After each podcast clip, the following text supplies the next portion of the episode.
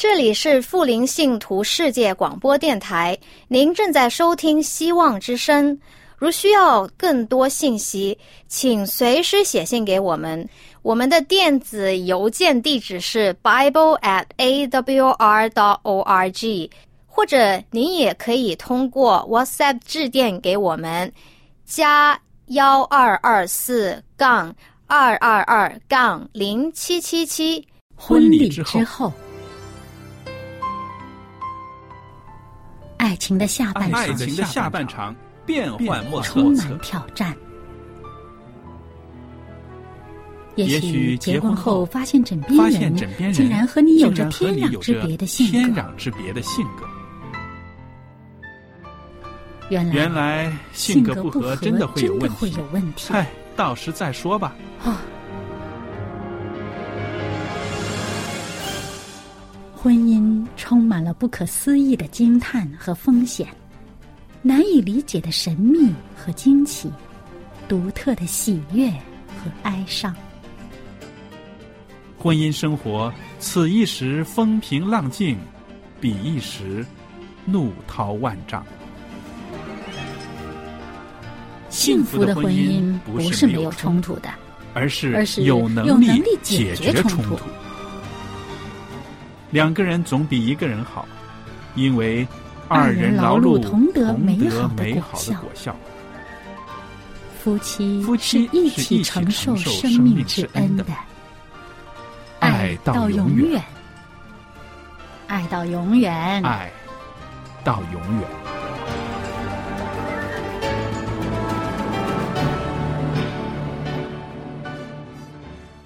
各位亲爱的听众朋友，大家好。欢迎您收听我们为您预备的婚礼之后这个节目，我是节目主持人肖佳丽，在这儿呢向您问安，也特别的感谢您对希望之声电台我们这个节目的一直以来的支持。那么今天呢，我在节目中呢也预备了丰富的内容和大家分享的。除了好听的诗歌之外呢，我会在今天这个婚礼之后的前半部分里边呢，跟大家继续谈一谈关于圣经里面的性爱观。那我们说呢，性这种关系，性爱呢是上帝的创造中给人最好的祝福之一。那这样的祝福呢，是只被允许在婚姻关系中享受的。那很多夫妻呢，好像有很好的性生活。但是呢，这并不表示婚姻就是美满的。其实啊，我们应该说，美满的婚姻关系能够促进更美好的性爱生活。这句话您同意吗？那还有节目的后半部分呢，我们也会翻开圣经，跟大家一起学习圣经的话语。今天呢，也会讲到一位姐妹，一位女士，她的遭遇是怎么样的呢？圣经里面有很明确的。指示告诉我们，当有这样遭遇的时候，我们应该怎么样做？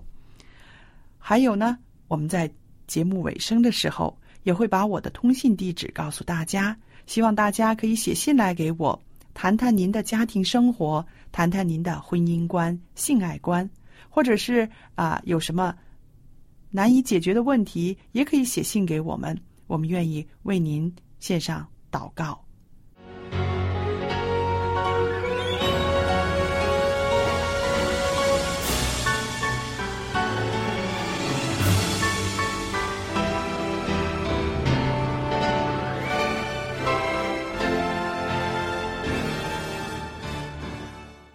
那我们今天呢，在这儿呢，跟大家谈谈圣经里面的性爱观。那我们说，性不是人类自己发明的，因此呢，也并不是好像现今的世代所说的那个那些个性文化的言论。现在呢，这种性观念呢，很多都是说到它只不过是啊，寻求肉体上的一种刺激，或者是纵情享乐，跟爱或者是承诺没有什么关系的。那这是现今世代的这种言论，但是我们追溯到圣经里面呢，在创世纪二章二十四节说什么呢？因此，人要离开父母，与妻子联合，二人成为一体。两个人成为一体，是指当初上帝创造人的时候，也创造了性的这个事实。性欲是上帝的赏赐，那么性生活呢，也可以说是上帝的计划。它不仅是为了繁衍后代，也是让夫妻两个人能够表达爱恋的方法，用以呢增进夫妻之间的感情。那么性生活必须呢只限于婚姻之中，并且要遵行上帝的原意，才能够带来快乐。而二人成为一体。一体的意思当然不是各走自己的路，或者是只用啊利用对方来满足自己的欲望。真正的意思呢，他是说要结合在一起，要经历性爱，视性为真诚相爱的一个机会，并且让性爱呢成为配偶生命中的祝福。那其实婚姻关系中的性爱呢，如果能长久。首先要在于亲密关系的这种建立，这种亲密的关系不只是夫妻关系的亲密，而且是夫妻两个人学习怎么样亲近上帝，并且一起经历神，由此所产生的这份满足的关系呢，就可以让两个人呢可以啊更紧密。我们说真的是很贴心，心贴心。那既然性是上帝创造的。那所以呢，我们也应该让上帝介入到这种亲密的关系中。也就是说，在夫妻生活中，我们应该有上帝在我们中间。因此，当丈夫、妻子和上帝的关系越亲密，彼此的关系也就会啊更加的怎么说呢？更加的联合在一起。在与上帝亲密的关系中，也就是能够把上帝的爱，还有啊关怀。体谅、包容和饶恕等等这种上帝的性情呢，灌注于夫妻相处的生活上。所以说呢，与上帝的关系越近，夫妻之间的爱呢也就会越深厚。那么性关系的发展呢，也就会越来越和谐了。那我们说这种三角联盟的属灵的亲密关系，也就是让上帝参与在婚姻当中。如果没有上帝的参与，他的慈爱和他的恩典没有办法在两个人的关系中发挥作用。因着神参与在夫妻关系中，所以呢，就是三股合成的绳子不容易折断了。这是传道书四章十二节提醒我们的。因此，我们说婚姻要有美好的果效，同时才能够享受到婚姻中。最愉悦、满足的性生活，而夫妻之间的心灵的距离呢，是基于他们每个人，就是这两个人个别的跟上帝的距离。夫妻两个人越亲近上帝，双方的关系就会越亲密；但是当他们越远离神，双方的关系呢就会越来越疏远。因为我刚刚呢也说了，因为上帝的一些品性。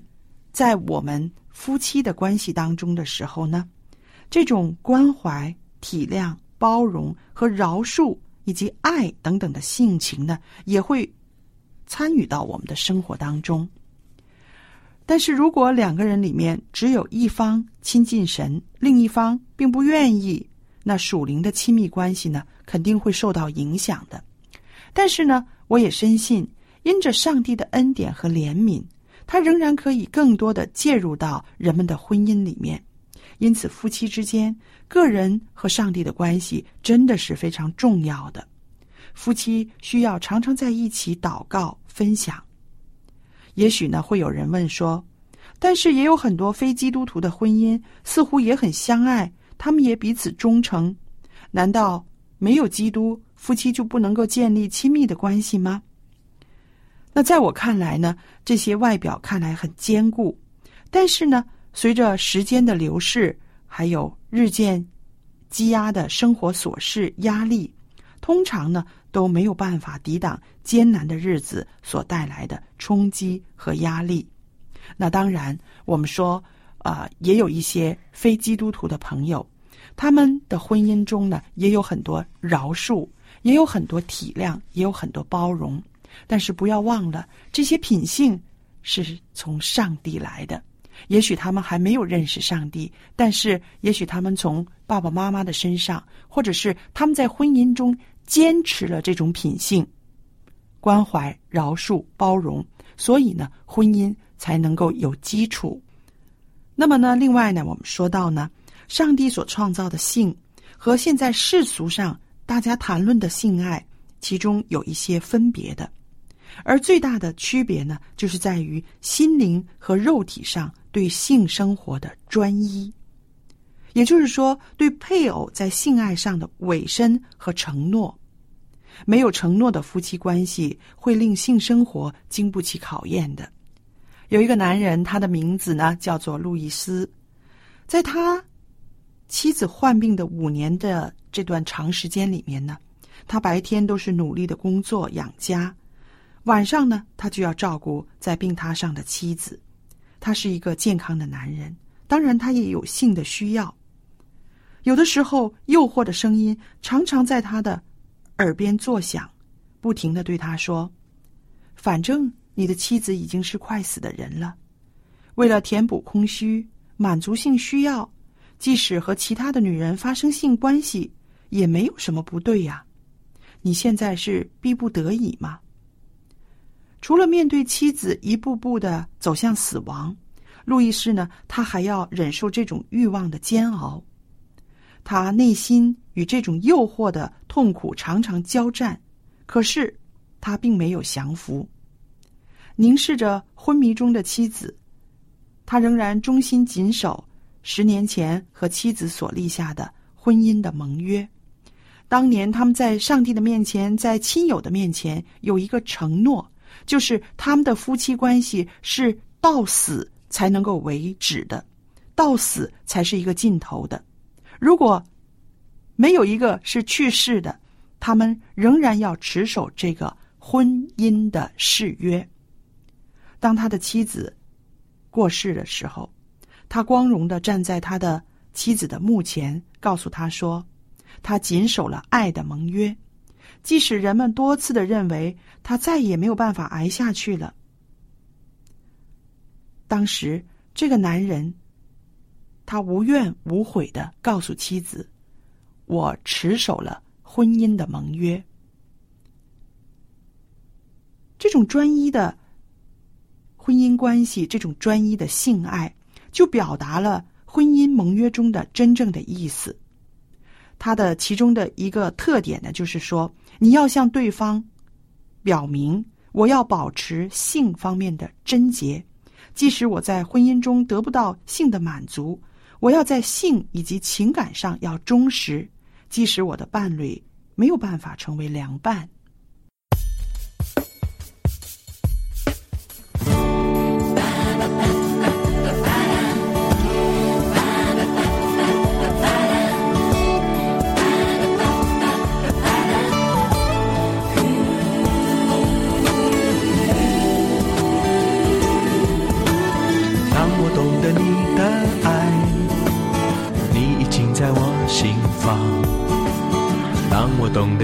心仰望，你就不再隐藏。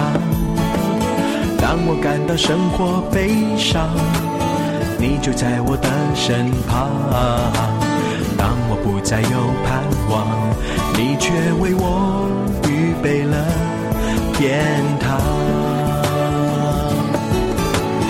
当我问你为何爱我，你却一声都不响。当我问你为何找我，你说你现在不会明白。当我在绝路中彷徨，你却静静来到我的身旁。当我眼泪失控的流下，你却轻轻轻轻安抚我。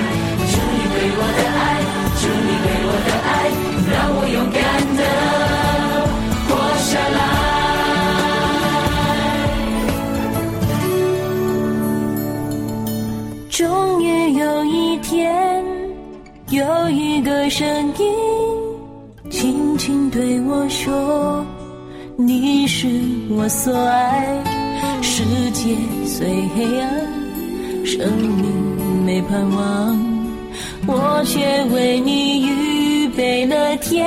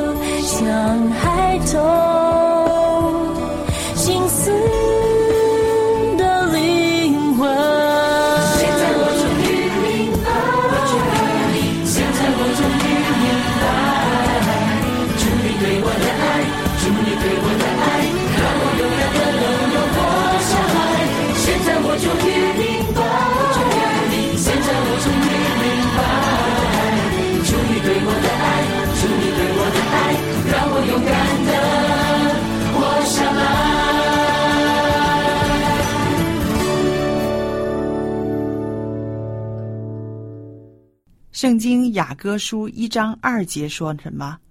因你的爱情比酒更美。我们说，在性生活这方面呢，确实是需要以爱为基础的。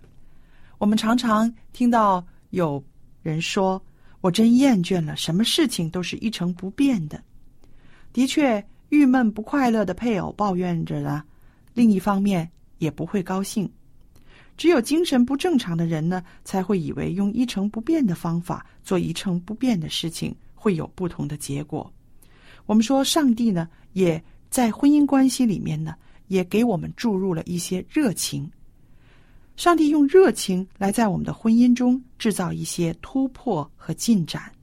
好了，说一说什么是热情呢？那就是一种追求共同成长。要在基督里合而为一的强烈的爱情和渴望，有的时候爱情会失去它原来的火热，不是因为爱情已经飘然远去，而是啊，因为生活中许多琐琐碎碎的事占据了我们的心思和注意力。当谈恋爱、准备结婚的时候，情侣的心思呢，主要是放在彼此的身上。那这种单一的关注呢，的确会激发出热情，但是蜜月一过，许多会令人分心的事情呢，就好像杂草一样的开始在婚姻中冒出头来了。那这种分心会使双方的热情冷却，就好像木柴从燃烧的火堆中一块一块的被拿走。我们试一试这么做。也许可以保持我们对对方的热情，那就是每天呐、都挪出一些时间单独的相处，两个人暂时的远离俗世，一起享受不受干扰的相处，找出能够使两个人分心的事物，并且努力的把它减低到最少。比如在两个人共处的时候，关掉电话吧。关掉电视，将这个时间用来彼此的谈心。如果你每天愿意这样子跟你的配偶相处，而你的配偶也愿意关掉电视、关掉电话，那么呢，出乎意外的惊喜就会填满每一个日子。还有一样不要忘了，就是彼此送送礼物，或者是虽然夫妻之间常常见面，但是写个小纸条表达你的爱意，通通电话也行啊。来一个约会，一起做一些快乐的事情，因为你的爱情比酒更美，这就会带出两个人之间那种火热的情感了。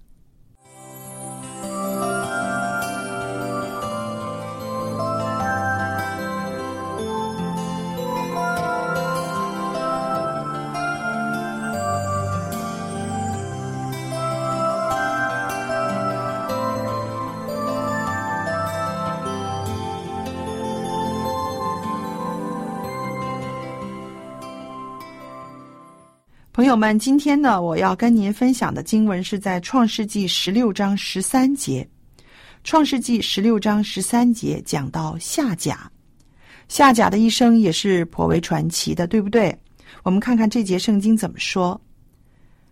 圣经说，夏甲就称那对他说话的耶和华为看顾人的神，因而说，在这里我也看见那看顾我的吗？说到夏甲的话呢，我们一定会想到亚伯拉罕，对不对？亚伯兰在迦南地寄居了十年，仍然没有孩子，于是呢，他就娶夏甲为妾，好从他得儿子。夏甲怀孕后，见自己有孕了，撒来却没有，就轻看撒来，也就是说他的主母，也就是说亚伯兰的原配撒来。撒来当然不愤气，受到轻视。就向亚伯兰投诉，并且苦待夏甲泄愤。夏甲给撒来苦待，亚伯兰怎么样呢？他的反应是视若无睹。于是呢，夏甲苦无办法，他只好逃走了。一个怀孕的女人逃跑，而且她所处的地方呢是沙漠地带，在旷野，在沙漠。我们的上帝是怜悯人的，对不对？他没有因为夏甲的身份而轻视他。在旷野，耶和华的使者向夏甲显现，应许他的后裔繁多。夏甲于是呢，就称耶和华为看顾人的神，就是刚刚我们读的那个经文了，对不对？他又给儿子起名叫以实玛利，意思呢就是神听见的意思。十四年以后，撒来已经改名做撒拉了。他生了一个儿子，夏甲的儿子嬉笑他。撒拉于是叫亚伯拉罕把夏甲的母子赶走。夏甲唯有离开家园。后来他在旷野迷了路，放声大哭。耶和华的使者从天上呼叫他，应许他孩子的后裔要成为大国。上帝的应许后来应验了。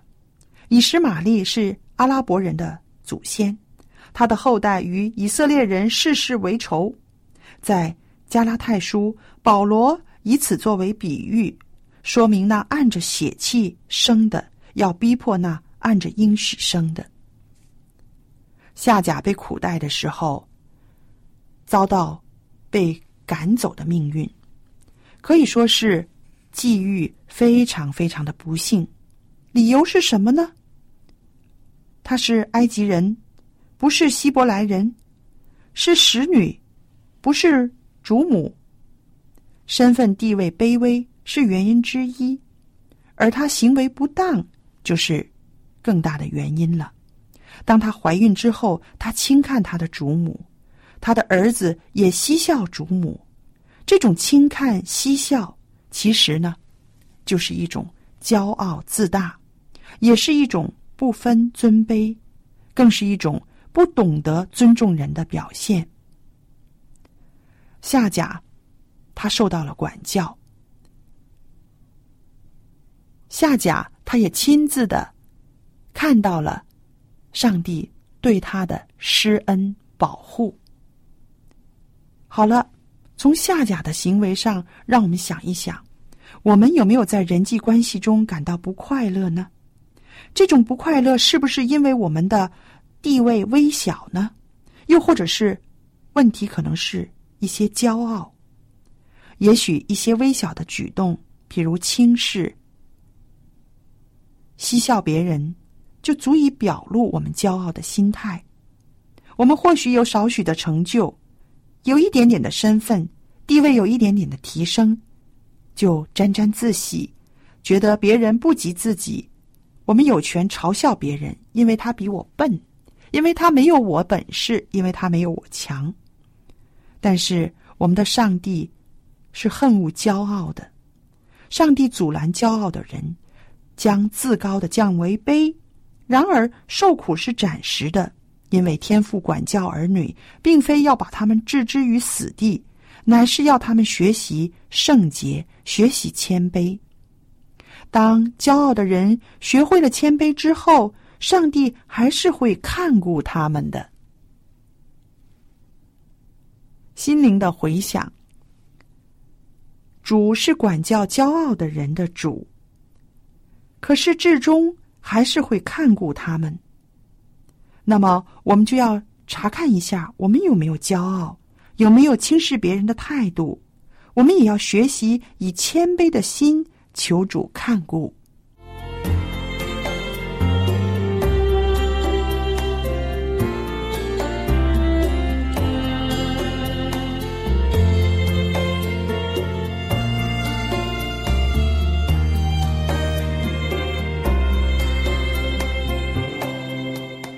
朋友们，节目又来到尾声了，很感谢您收听我们的节目。今天呢，有一本很好的书，我要送给您的。这本书的名字叫做《圣经中的妇女与我》。圣经中出现了很多妇女，这些妇女有的让我们喜爱，有的让我们惧怕。看一看这本书，是一种知识的增长，也是一个自我形象的一个反省。我愿意把《圣经中的妇女与我》这本书免费的送给听众朋友，您可以写信来索取。我的名字叫肖佳丽。那还有电子信箱的地址是佳丽，佳丽的汉语拼音的拼写，然后后边有一个 at v o h c v o h c 点 c n，我也可以收到您的电子信件了。好了，今天为大家预备的婚礼之后这个节目到这要结束了，感谢您的收听和对我们电台的支持，愿上帝赐福于您的一家人和您的生活。好了，再见。